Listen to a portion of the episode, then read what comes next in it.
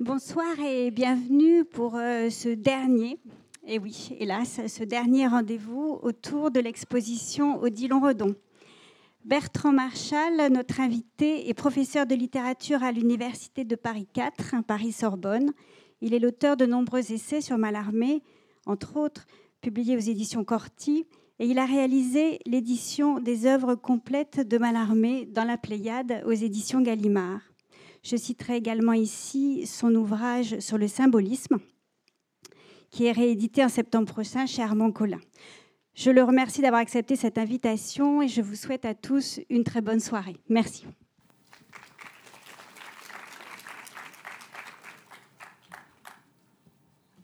Euh, mesdames et messieurs, comme il ressort de la petite présentation qui vient d'être faite, il ne faut pas attendre de moi des considérations d'histoire de l'art sur Odilon Redon. Si vous en attendez, il y a fausse route. Il ne faut pas attendre de moi les considérations esthétiques sur Odilon Redon. Je ne me contenterai d'évoquer, comme il m'a été demandé, la relation d'amitié entre un peintre, Odilon Redon, bien entendu, et un écrivain, Stéphane Mallarmé. Et je verrai plutôt les choses du côté de Mallarmé que du côté de Redon.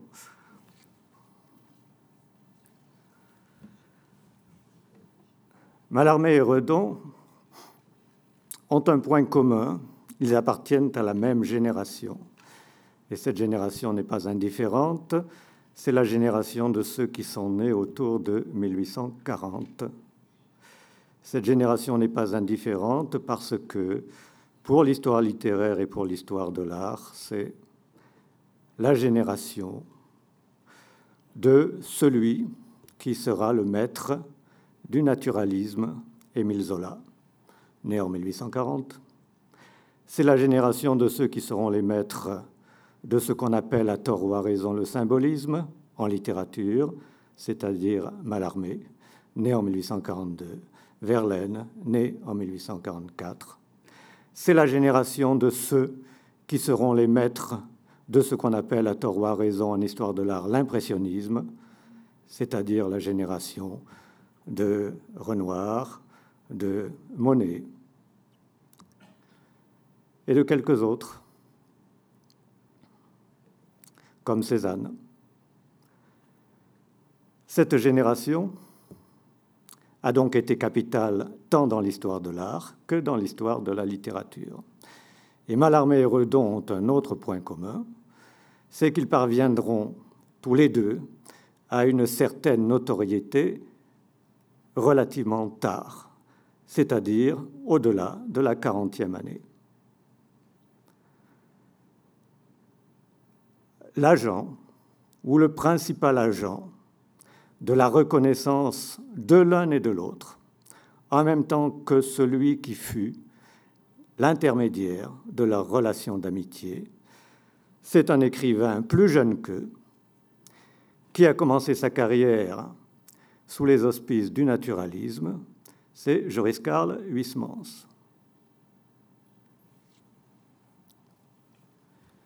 Pour prendre les choses par le commencement, c'est-à-dire d'abord la reconnaissance que fait Huysmans de Redon. Redon qui expose C'est Noir en 1881 à la vie parisienne, et puis qui réédite ce genre d'exposition l'année suivante au Gaulois, en 1882. Et c'est à l'occasion de cette exposition que Huysmans découvre Redon et qu'il en parle pour la première fois.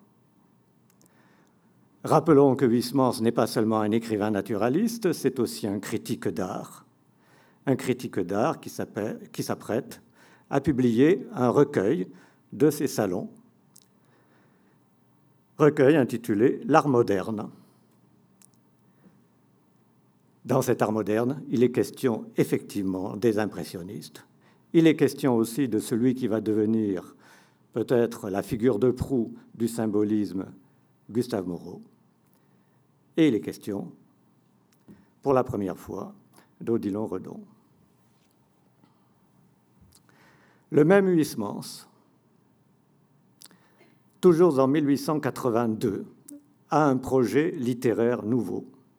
Il vient de publier Avolo en 1881 et il décide de faire une nouvelle œuvre qui prendra à peu près le même sujet, avec le même type de personnage, dans un milieu tout différent, qui est le milieu esthète. Il projette alors une nouvelle, ce qui lui apparaît comme une grande nouvelle, grande nouvelle au sens évidemment de grand petit récit. Et cette nouvelle, qui s'intitule alors Seul, c'est ce qui deviendra deux ans plus tard, comme on sait, le roman à rebours. Comme Zola, comme Huysmans est un écrivain naturaliste qui se respecte, il a besoin de documentation. Et comme son héros va évoluer dans un milieu esthète, il va par conséquent se documenter sur les milieux de l'art et de la littérature. Sur le milieu de la littérature, il n'a aucun problème, bien entendu, euh, par sa qualité d'écrivain. Pour les milieux de l'art, il n'a pas de problème non plus en tant que critique d'art. Mais il est un auteur qui lui pose un problème. Et cet auteur qui lui pose un problème, c'est Mallarmé. Puisque Mallarmé doit être un des personnages essentiels d'Arebourg. Quel est le problème que lui pose Mallarmé? C'est que Mallarmé, en 1882, c'est un auteur à peu près totalement inconnu.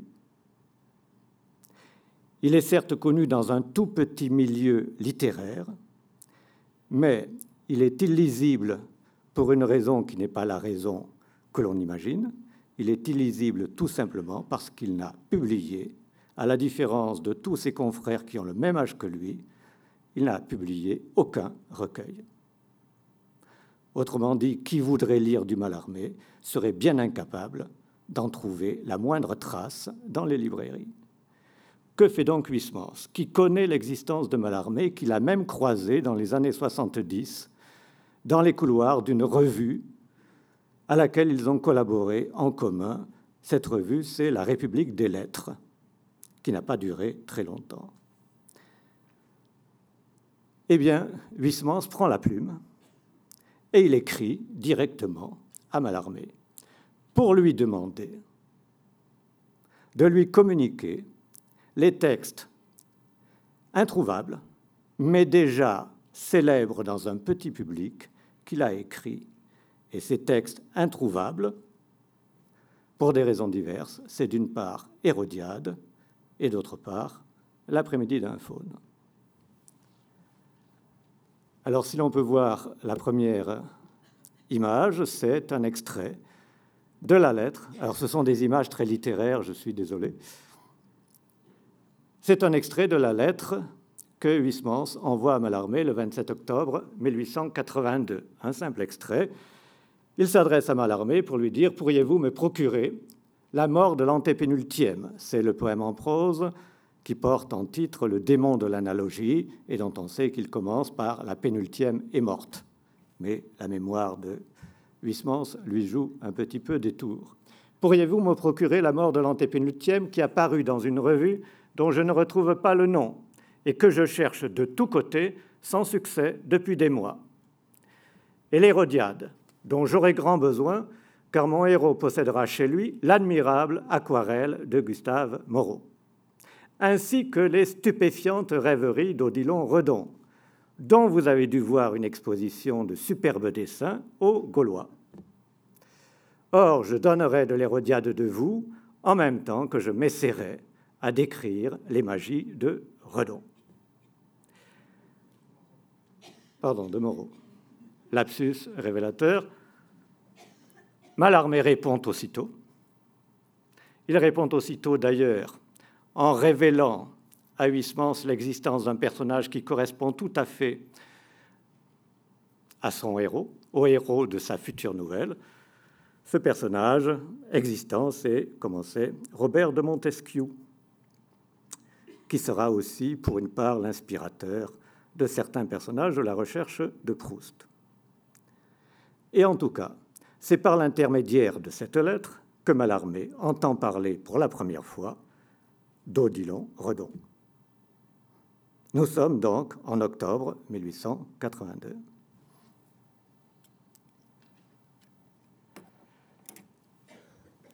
Une fois que Huysmans a sa documentation, il s'attelle donc à son roman. En 83 paraît le volume L'art moderne, et en 84, en mai 84, paraît ce qui s'appelle désormais À rebours. Et ce roman va connaître évidemment un certain succès public. Et l'une des conséquences de ce succès public d'À rebours, c'est précisément de faire connaître les artistes et les littérateurs dont il parle. On sait qu'en particulier, tout le chapitre 5 d'Arrebourg est consacré pour une large part à Gustave Moreau. C'est exactement ce que dit Huysmans dans la lettre à Mallarmé. Il évoque euh, les deux œuvres de Gustave Moreau que sont Salomé dansant devant Hérode et l'apparition. Et il décrit, dans son style si particulier, ces deux œuvres dont il fait évidemment quelque chose de tout à fait littéraire.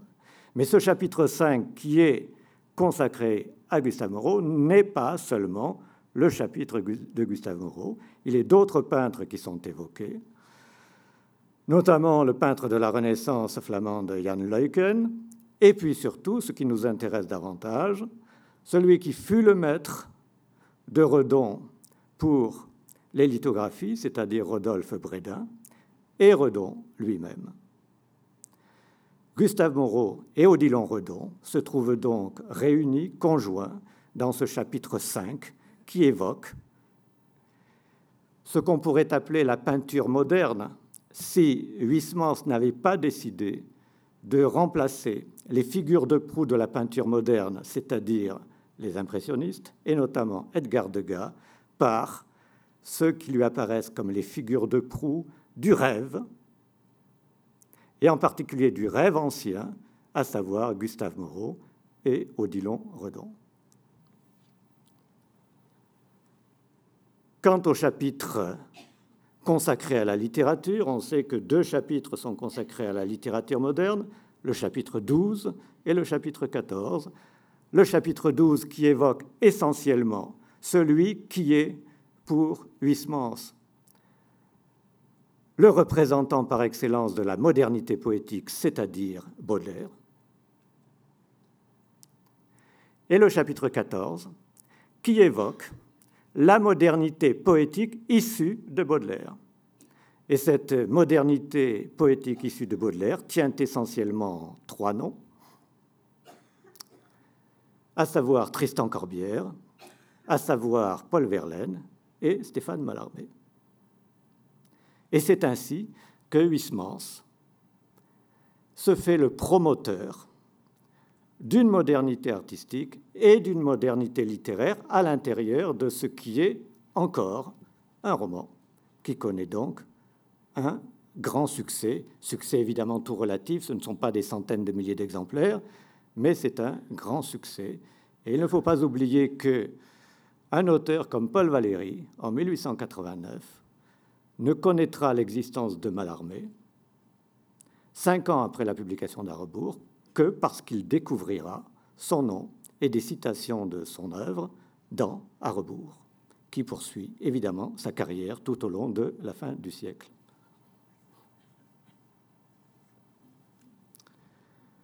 Nous sommes donc en 1884 et cette année est une année décisive pour l'histoire de la littérature à un degré moindre pour l'histoire de l'art.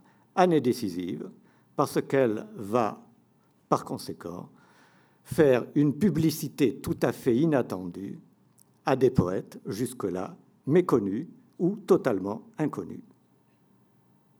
Et la jeune génération poétique, la jeune génération qui va se faire la promotrice de ce qu'à partir de 1886 on appelle le symbolisme, cette jeune génération, elle va se reconnaître précisément deux maîtres nouveaux par rapport aux maîtres anciens que représentait Hugo, par exemple.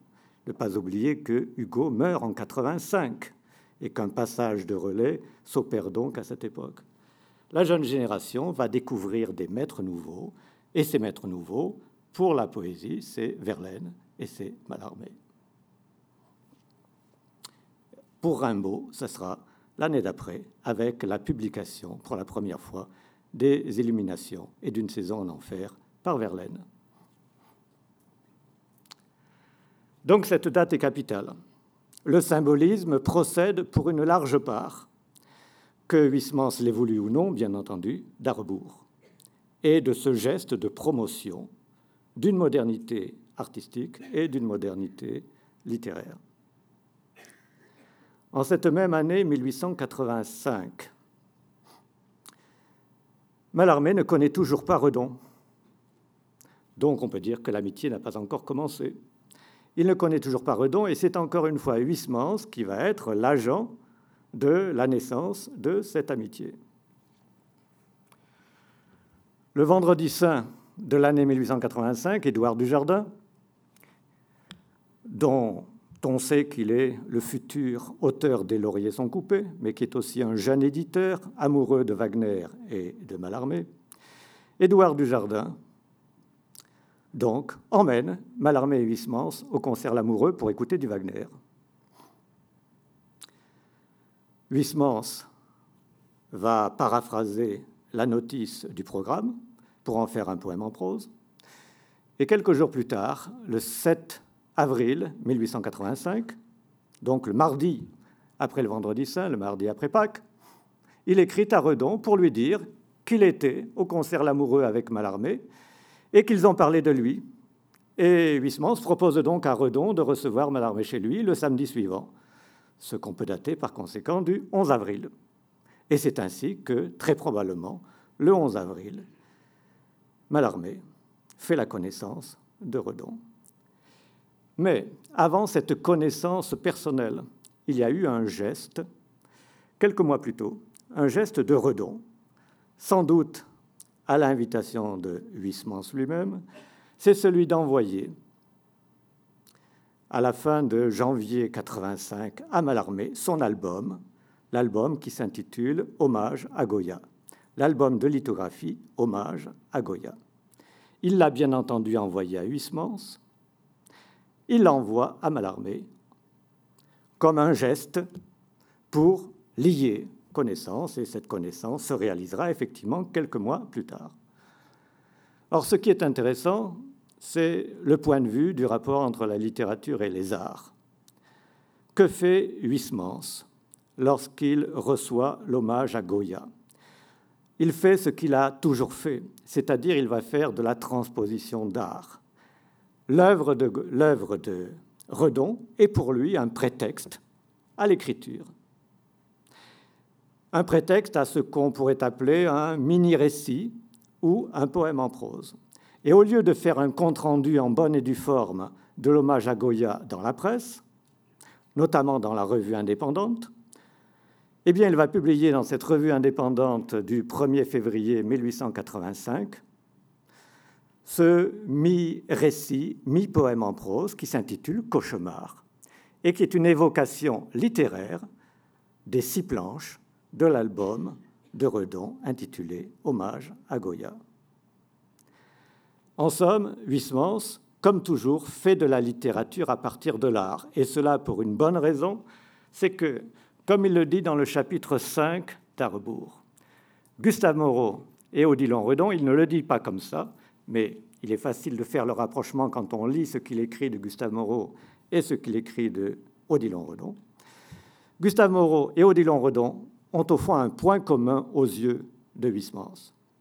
Un point commun particulier dans le monde de l'art, c'est que ce sont les tenants d'un art qu'on peut qualifier de fantastique. Et Huysmans parle effectivement à propos de Redon de fantastique un peu spécial, mais surtout ce qui caractérise et l'art de Moreau et l'art de Huysmans, c'est que cet art, aux yeux de Huysmans, franchit les bornes de la peinture. Autrement dit, c'est un art qui n'est pas seulement pictural. C'est un art qui transcende qui franchit les bornes, les limites de la peinture, et qui fait signe, par conséquent, à tous les autres arts, y compris la littérature. En somme, l'œuvre de Moreau ou l'œuvre de Redon, c'est une perche tendue aux littérateurs pour qu'à leur tour, ils fassent quelque chose qui soit l'équivalent littéraire de ce que Moreau ou Redon ont réalisé de façon picturale. Alors Huysmans publie donc, comme je l'ai dit, dans le numéro du 1er février de la revue indépendante, ce cauchemar qui est inspiré de Redon. Mallarmé ne va rien publier après avoir reçu l'hommage à Goya. Il n'est pas critique d'art. Mais il ne va pas faire non plus un poème à partir de cet hommage à Goya. Il va simplement remercier Redon par une lettre. Et cette lettre est fameuse, elle est datée du 2 février 1885. C'est une lettre qui va passer en revue les cinq ou six planches. Il y a six planches, Mallarmé en évoque cinq, de cet hommage à Goya. Et chaque planche va recevoir dans la lettre un commentaire. Et ce commentaire n'est pas comme chez Huysmans une espèce d'esquisse littéraire qui serait l'équivalent mi-romanesque, mi-onirique des toiles de Redon. C'est un commentaire qu'on pourrait dire autobiographique, comme si l'œuvre de Redon constituait pour Mallarmé une espèce de miroir spirituel. En somme, Mallarmé se reconnaît dans les figures des planches de Redon. Vous avez ici la première planche qu'il évoque. Alors Mallarmé ne suit pas l'ordre des planches, il commence par la figure 3. Et le mot, le premier mot qui vient sous sa plume, c'est le mot de sympathie. Une sympathie bien mystérieuse vous a fait portraiturer, l'orthographe est évidemment de Mallarmé, c'est une orthographe archaïque, portraiturer dans ce délicieux ermite, orthographe aussi archaïque de Mallarmé, dans ce délicieux ermite fou, le pauvre petit homme que du fond de mon âme j'aimerais être. Voilà un portrait involontaire de Mallarmé par Redon. En tout cas, c'est Mallarmé qui, dans sa lettre, constitue cette œuvre de Redon en portrait de lui. Deuxième planche évoquée, La fleur de Maroca. Alors les titres évidemment sont de Redon. On sait qu'une des particularités de l'œuvre de Redon, c'est ce qu'il appelle ses légendes. Ces titres, qui sont des titres très littéraires et qui sont de lui. La fleur de marécage, une tête humaine et triste. Qu'écrit Mallarmé? La tête de rêve, cette fleur de marécage, illumine d'une clarté qu'elle connaît seule et qui ne sera pas dite tout le tragique falot de l'existence ordinaire. Et même si, ici, il fait usage de la troisième personne, il va de soi que, là encore, il se reconnaît dans ce tragique falot de l'existence ordinaire à laquelle est réduit quelqu'un qui aspire à toute autre chose qu'une existence ordinaire. Quatrième planche, il y eut aussi des êtres embryonnaires, Commentaire de Mallarmé, quelle synthèse cruellement abrégée, sans étiolement là, mais presque satisfaite, de la face intérieure de beaucoup dans la planche 4. La face intérieure de beaucoup, bien entendu, c'est une formule générique pour dire aussi que c'est la face intérieure de Mallarmé lui-même. Autrement dit, les planches de Redon ne sont pas simplement un portrait, des planches qui portraiturent Mallarmé, dans une posture spirituelle, elle portraiture aussi l'intérieur du poète, c'est-à-dire c'est un portrait de l'âme.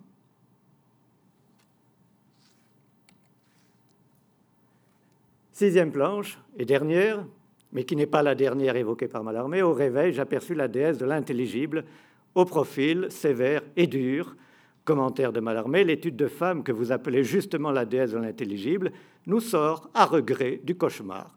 Autrement dit, c'est bien une terminaison de ce qui apparaît comme à Huysmans, comme un cauchemar, sauf que ce cauchemar, le personnage principal, en est Mallarmé lui-même.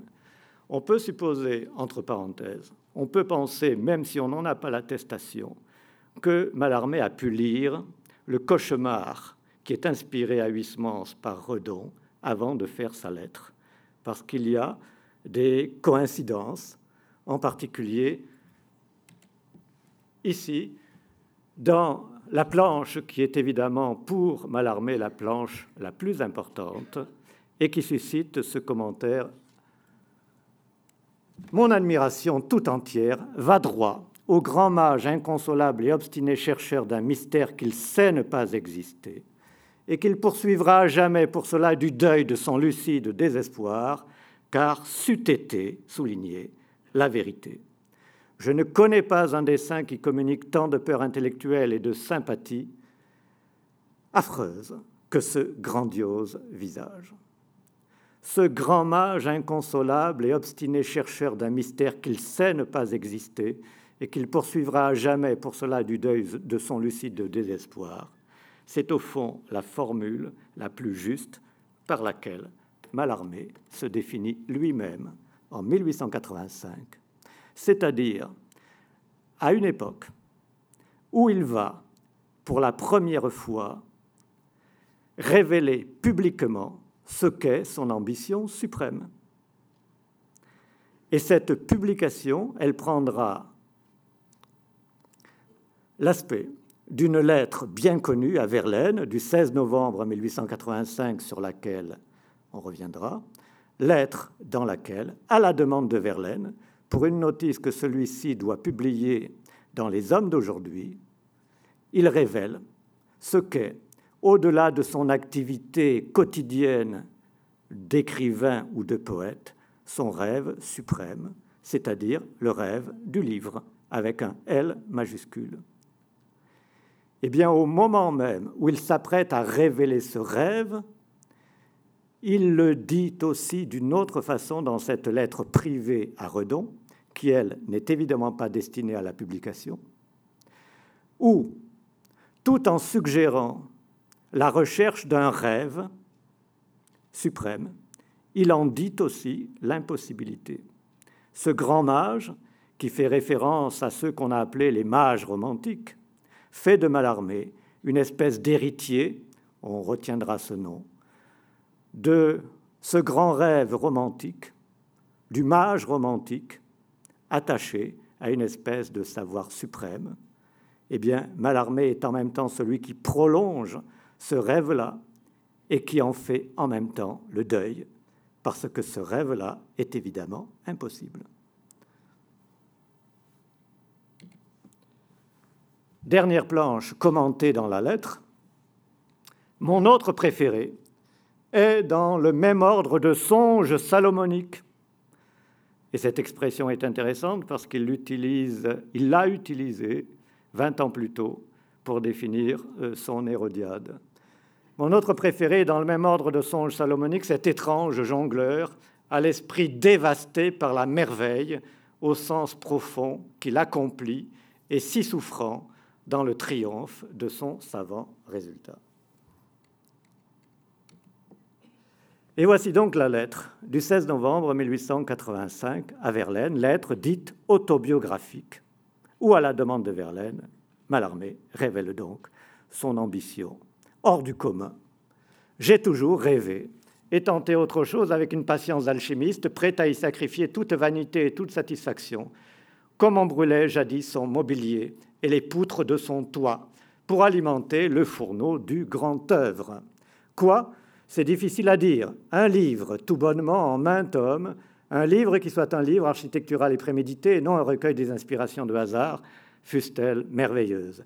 J'irai plus loin, je dirais le livre, persuadé qu'au fond il n'y en a qu'un, tenté à son insu par quiconque a écrit, même les génies, l'explication orphique de la Terre, qui est le seul devoir du poète et le jeu littéraire par excellence. Voilà l'aveu de mon vice mis à nu, cher ami, que mille fois j'ai rejeté l'esprit meurtri ou là, mais cela me possède, et je réussirai peut-être non pas à faire cet ouvrage dans son ensemble, il faudrait, il être je ne sais qui pour cela, mais en montrer un fragment d'exécuté, à en faire scintiller par une place l'authenticité glorieuse, en indiquant le reste tout entier, auquel ne suffit pas une vie, prouver pour les portions faites que ce livre existe et que j'ai connu ce que je n'aurais pu accomplir. Voilà ce que disait déjà à sa façon, de façon beaucoup plus elliptique, la lettre à Redon pour le remercier de l'hommage à Goya. En tout cas, c'est là le point de départ d'une amitié qui va se prolonger jusqu'à la mort de Mallarmé en 1898, une amitié qui va connaître les signes habituels de l'amitié, c'est-à-dire les échanges, et en particulier les échanges d'œuvres. Chaque fois que Redon publiera un nouvel album, il l'enverra à Mallarmé, ce sera évidemment le cas en 1888 pour la première euh, série consacrée à la tentation de Saint-Antoine de Flaubert. Et voici en quels termes Mallarmé accuse réception de cet envoi de 1888. Merci, cher monsieur Redon, de m'avoir compté parmi les fidèles toujours au rendez-vous. C'est une vieille et nouvelle joie de revoir des illustrations géniales de main de nos rêves abscons, ici dites silencieusement par vous, avec quelle subtilité et quelle douleur et quelle puissance. Je souligne simplement une expression qui n'est pas simplement banale, qui n'est pas simplement un remerciement banal dans cette lettre, c'est d'une part ces illustrations géniales de main de nos rêves abscons, et dans ce nous, il faut entendre évidemment aussi un moi, mon rêve abscon, le rêve caché qui constitue peut-être l'essentiel d'un artiste, et en particulier de Mallarmé. Et puis, ce que dit aussi euh, Mallarmé dans cette lettre, parce que tous les mots comptent, c'est que cette illustration géniale de main de nos rêves abscons est dite silencieusement par vous. En ce sens, l'œuvre picturale est un discours, mais un discours muet. Mais elle dit la même chose que ce que dit la poésie de Mallarmé. L'année d'après, c'est la deuxième série, le deuxième album consacré à la tentation de Saint-Antoine, Lettre de Mallarmé du 19 décembre 88. Quel cadeau J'ai voulu aller vous serrer la main lundi, mais était essuie, déchiré de mauvaise nuit. Un de ces jours, je vous porterai pour ma part quelque chose. Quelque chose, c'est ce que Mallarmé publie à la même époque, c'est-à-dire les poèmes d'Edgar Poe, dans euh, sa traduction quelque chose, mais vous perdrez au change. Modestie obligée. Le tirage, pour en finir avec tout ce qui n'est pas votre génie de visionnaire sûr, donne des noirs royaux comme la pourpre et des blancs qu'aucune pâleur. Point de suspension. Vraiment, les magiques feuillets. Il va de soi que ce qui fascine Mallarmé chez Redon, c'est l'art du noir et du blanc. Et cet art du noir et du blanc fascine d'autant plus le poète qu'il se pense lui-même comme un homme du noir et du blanc. À ses yeux, la poésie, ce n'est rien d'autre que du noir sur du blanc. Il existe en particulier une lettre fameuse qui est bien antérieure, qui est de 1868, lorsque Mallarmé envoie le célèbre sonnet en X à son ami Casalis, il l'envoie pour qu'il figure, théoriquement, dans un recueil de sonnets et eaux fortes. Donc c'est toujours la question du rapport entre la poésie et, non pas la peinture, mais la gravure ou l'eau forte, c'est-à-dire l'art du noir et du blanc. Et évidemment, son ami avait réclamé pour ce recueil de sonnets et eaux fortes un poème qui fut plastique, c'est-à-dire qui eut des qualités telles qu'il put être illustré par l'eau forte, c'est-à-dire un art du noir et du blanc. Eh bien, Mallarmé, qui n'a pas écrit ce sonnet pour le recueil, mais qui l'envoie parce qu'il n'a rien d'autre, peut dire de ce sonnet qu'il est peu plastique, comme tu me le demandes, mais au moins est-il aussi blanc et noir que possible. Cette logique essentielle du noir et du blanc, qui renvoie non seulement à ce qu'il appelle le mystère dans les lettres, les lettres au sens le plus littéral du terme, mais aussi au mystère humain, dont Redon est lui-même un explorateur avec ses rêves, avec ses planches de rêve, avec son noir et son blanc, eh bien, la poésie, qui renvoie à ce double mystère, mystère dans les lettres et mystère humain, est bien le mystère essentiel du noir et du blanc, c'est-à-dire, si on le décline ce mystère autrement, le mystère du jour et de la nuit, de la vie et de la mort, de l'être et du néant. Et Mallarmé commente deux des planches de, ce, de cette deuxième série consacrée à la tentation de Saint Antoine. Titre de Redon, La mort, mon ironie dépasse toutes les autres. Commentaire de Mallarmé, mais mon cher, vous avez miré là toujours la notion de miroir, tout un mystère que nul n'entrevit. Et ce mystère, c'est bien entendu, encore une fois, le mystère humain tel qu'il s'exprime aussi dans les lettres. Me voici stupéfié encore par cette mort, squelette en haut, en bas en roulement puissant, tel qu'on le devine, ne finir. Je ne crois pas qu'artiste en eût fait ou poète rêvé, image ainsi absolue. Autre planche commentée, une longue chrysalide couleur de sang, et la pauvre joue triste, endormie au billot, toutes vos lointaines inventions, merci, ne faites pas trop peur à Madame Redon. On n'est pas dans cette amitié dans le registre toujours sinistre de ces cauchemars, bien entendu. Il y a aussi le badinage, d'un poète qui sait être galant, et particulièrement avec les dames, lorsqu'il offre des fleurs, et lorsqu'il offre, par exemple, des roses à Madame Redon, eh bien, il accompagne ces roses, comme il le faisait systématiquement, de distiques ou de quatrains. Par exemple, ce distique Rose, je deviens Céladon au pied de Madame Redon.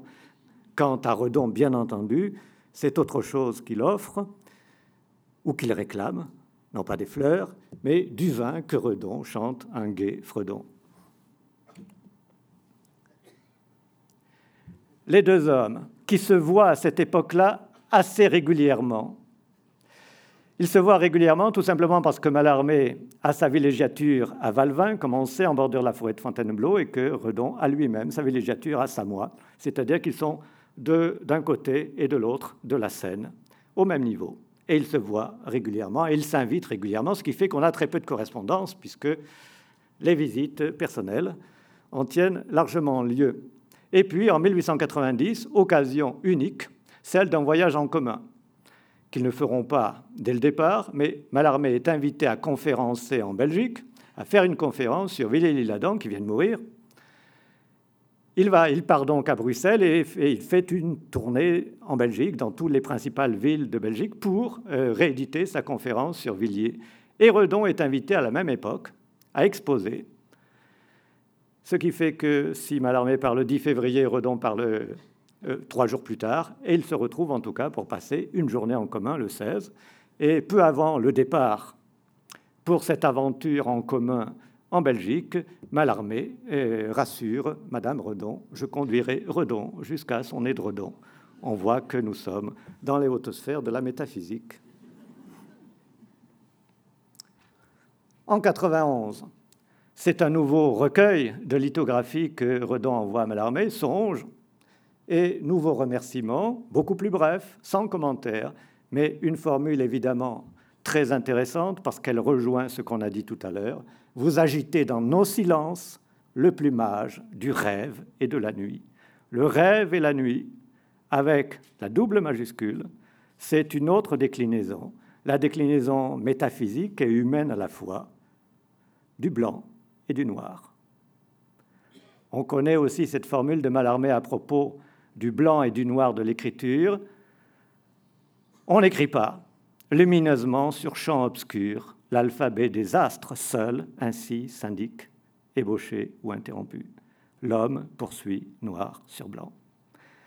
Écrire blanc sur noir, c'est le privilège de Dieu qui écrit avec les astres, les constellations qui sont sa signature, comme on voit dans le poème de Hugo, Nomen, Numen, Lumen, des contemplations.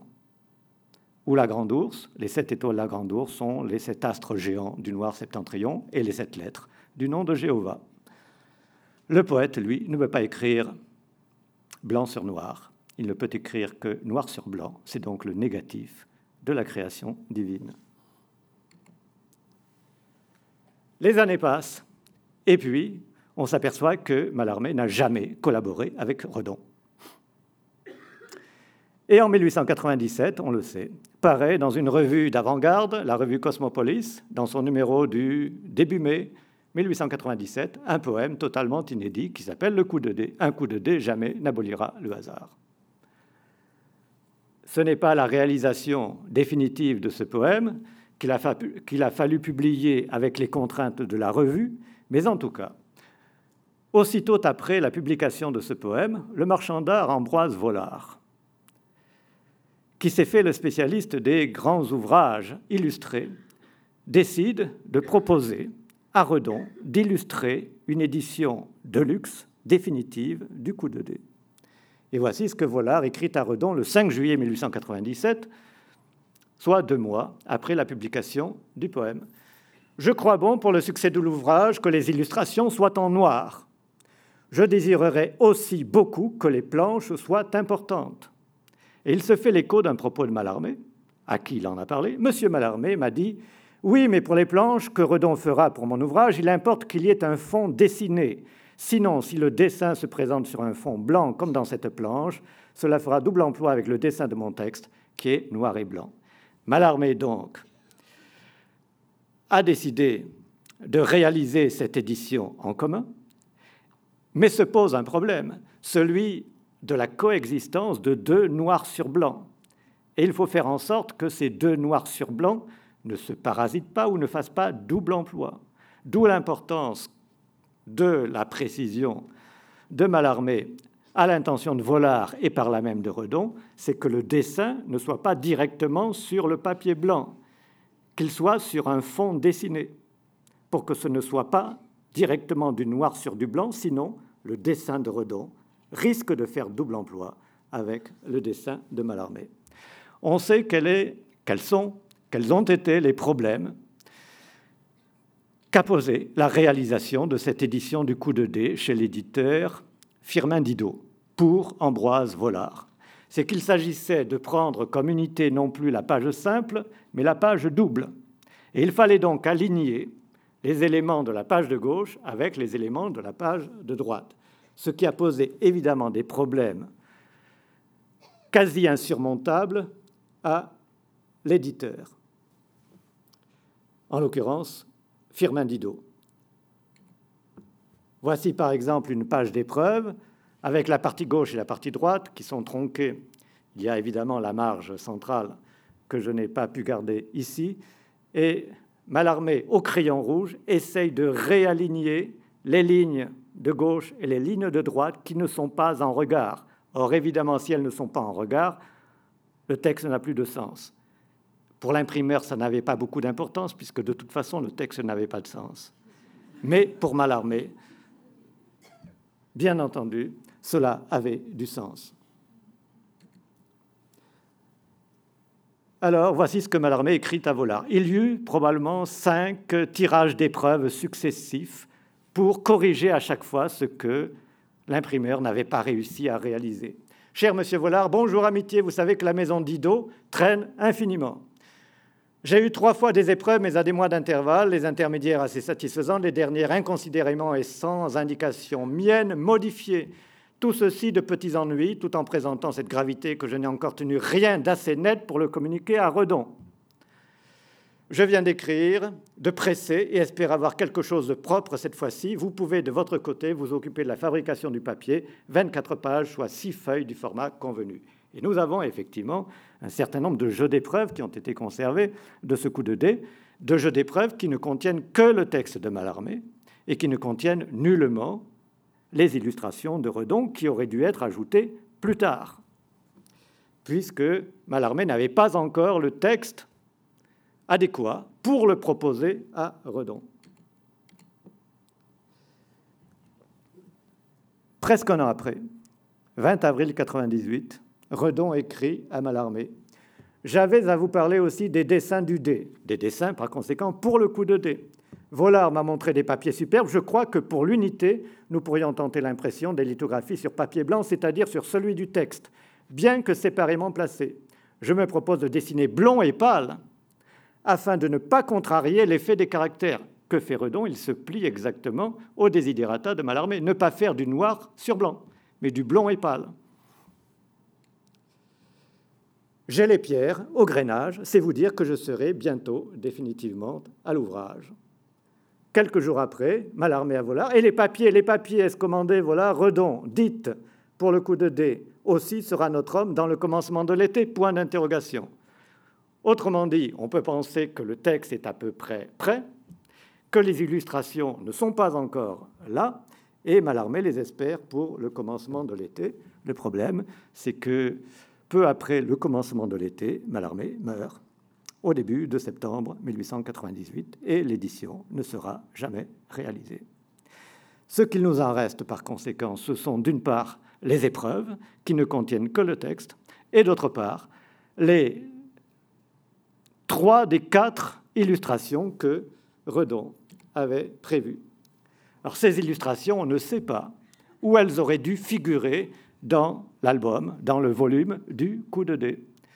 Je signale en passant que récemment a été réalisée une édition, qui, une édition du coup de dé qui comporte pour la première fois euh, ces illustrations de Redon.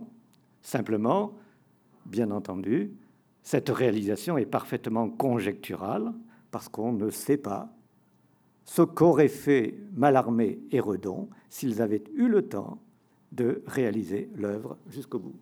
Alors il y a cette euh, première illustration qui est la plus petite et qui porte au dos la mention ex libris, donc elle devait être l'ex libris du volume, et on voit une figure, je ne sais pas si on voit bien, une figure d'enfant, et euh, cela correspond sans doute à cette page du coup de dé qui est peut-être d'une lecture un peu difficile. Alors c'est une épreuve, c'est une des premières épreuves euh, de cette page du coup de dé, où il est question du geste du maître qui hésite à jeter les dés, et il est question surtout d'un legs, legs en la disparition à quelqu'un ambigu, l'ultérieur démon immémorial ayant de contre nul induit le vieillard.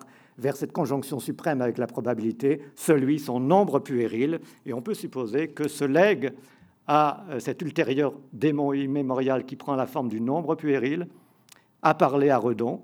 Redon, qui, on le rappelle, avait perdu un enfant en bas âge en 1886, comme Mallarmé avait perdu le sien bien plus tôt.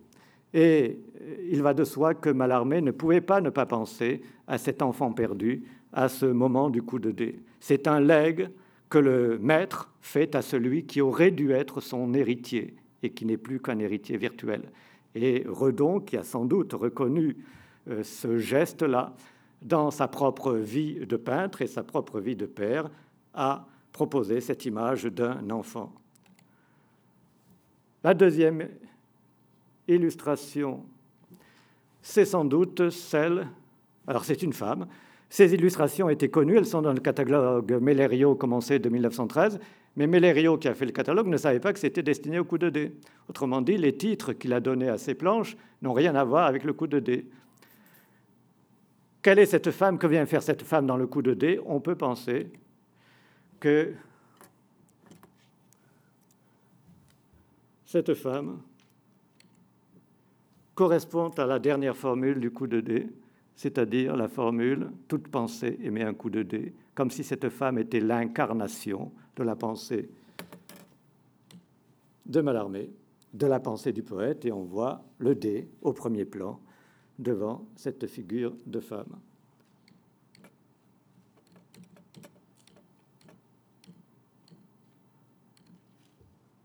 Alors, un raté technique a fait disparaître euh, la troisième illustration, qui représentait une sirène et qui illustrait évidemment une page aussi célèbre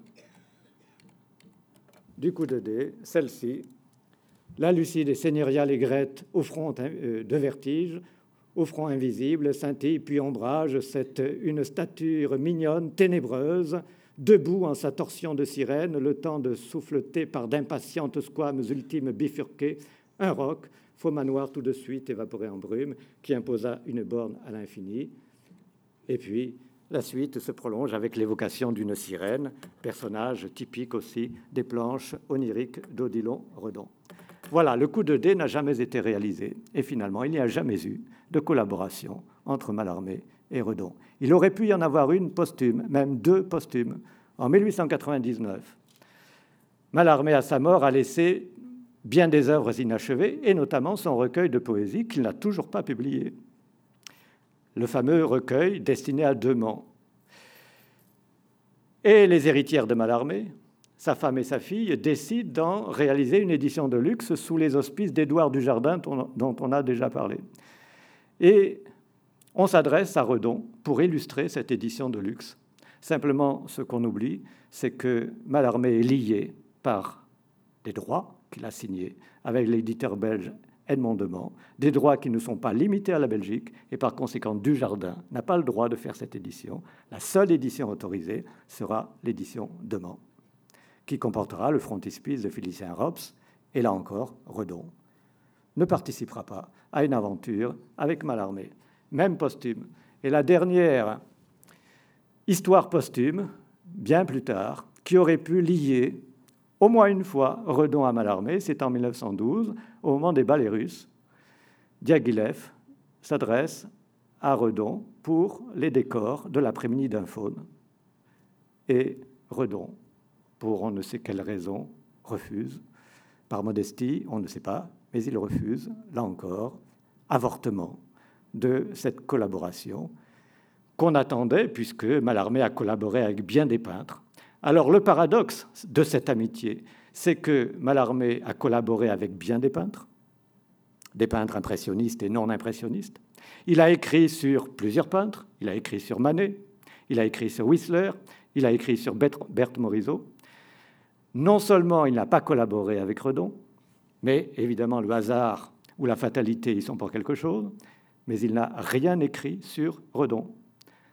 Les seules choses où l'on trouve le nom de Redon sous sa plume, ce sont évidemment ses lettres, ce sont aussi quelques vers de circonstances qu'on a vus tout à l'heure, et puis ce quatrain adresse, qui est peut-être la seule œuvre de Mallarmé entièrement dédiée à Redon, ce quatrain, à la caresse de Redon, Strige n'offre ton numérus ainsi qu'un phalas et de Redon, toujours les Redon, mais c'est la rime obligée pour Redon. 27 rue aux nuits de Fleurus. Voici l'adresse donc d'Odilon Redon pour ceux qui voudraient lui rendre visite. Merci.